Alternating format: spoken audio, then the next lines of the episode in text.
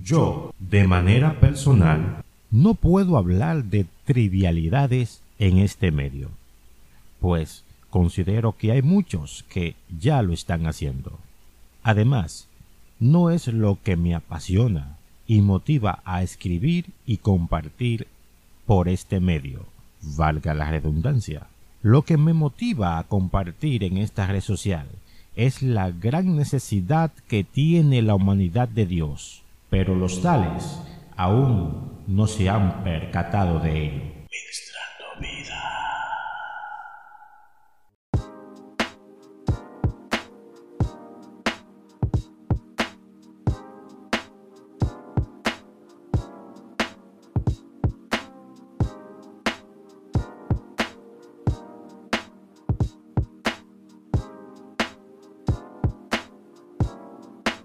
es imperativo que entendamos nuestra posición en el mundo espiritual.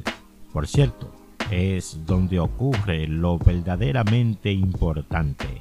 Pero Satán, el enemigo de nuestras almas, se empeña en decirnos que lo importante es lo terrenal, las vanidades, el dinero y los placeres descontrolados. Nuestra posición espiritual siempre ha sido decidir a dónde y con quién prefieres pasar la eternidad. No es un asunto de broma o de chiste. Jesucristo vino y se entregó como sacrificio vivo para que la humanidad tuviera la oportunidad, la opción de elegir el cielo, pues antes de esto solo teníamos una sola opción la palabra de Dios nos da esta revelación.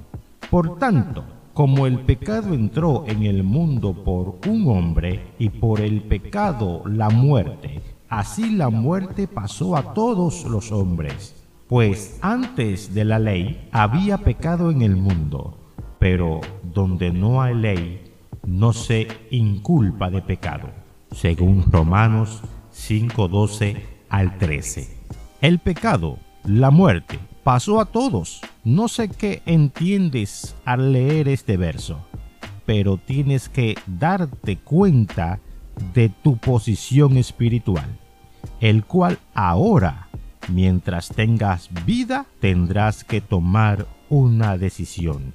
Ya Dios abrió la puerta de su reino para ti, pero solo depende de ti si quieres entrar al igual que Satán, tiene las puertas abiertas, a diferencia que la humanidad entra de forma voluntaria.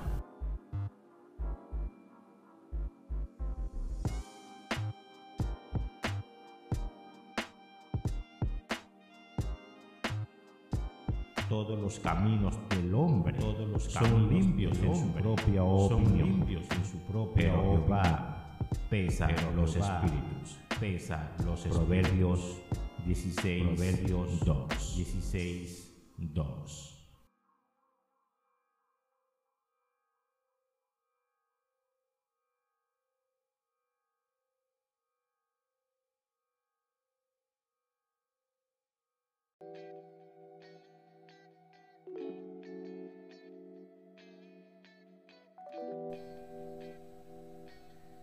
Reconocer que debes perdonar es algo loable que todos deberíamos de hacer en la vida.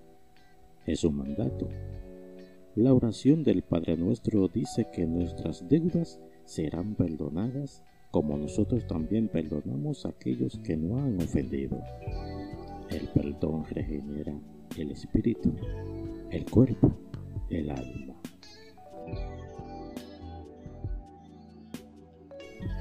Pero así como perdonamos, perdonamos a otros, también tenemos que perdonarnos a nosotros mismos, echando fuera toda amargura, toda amargura del pasado, que agobia y cuarta la paz y el gozo que proviene de Dios. La palabra de Dios dice en el libro de Miqueas, capítulo 7, 18 al 19. Que Dios como tú, que perdona la maldad y olvida el pecado del remanente de su heredad. No retuvo para siempre su enojo, porque se deleita en misericordia. Volverá a tener misericordia de nosotros, sepultará nuestras iniquidades y echará en lo profundo del mar todos nuestros pecados.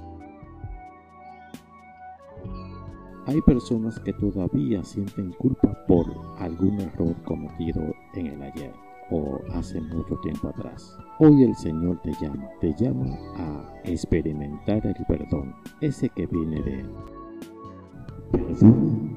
Y perdona, pues ya el Señor te ha perdonado. Él desea que andes en libertad, en su libertad y perdón. En el nombre de Jesús.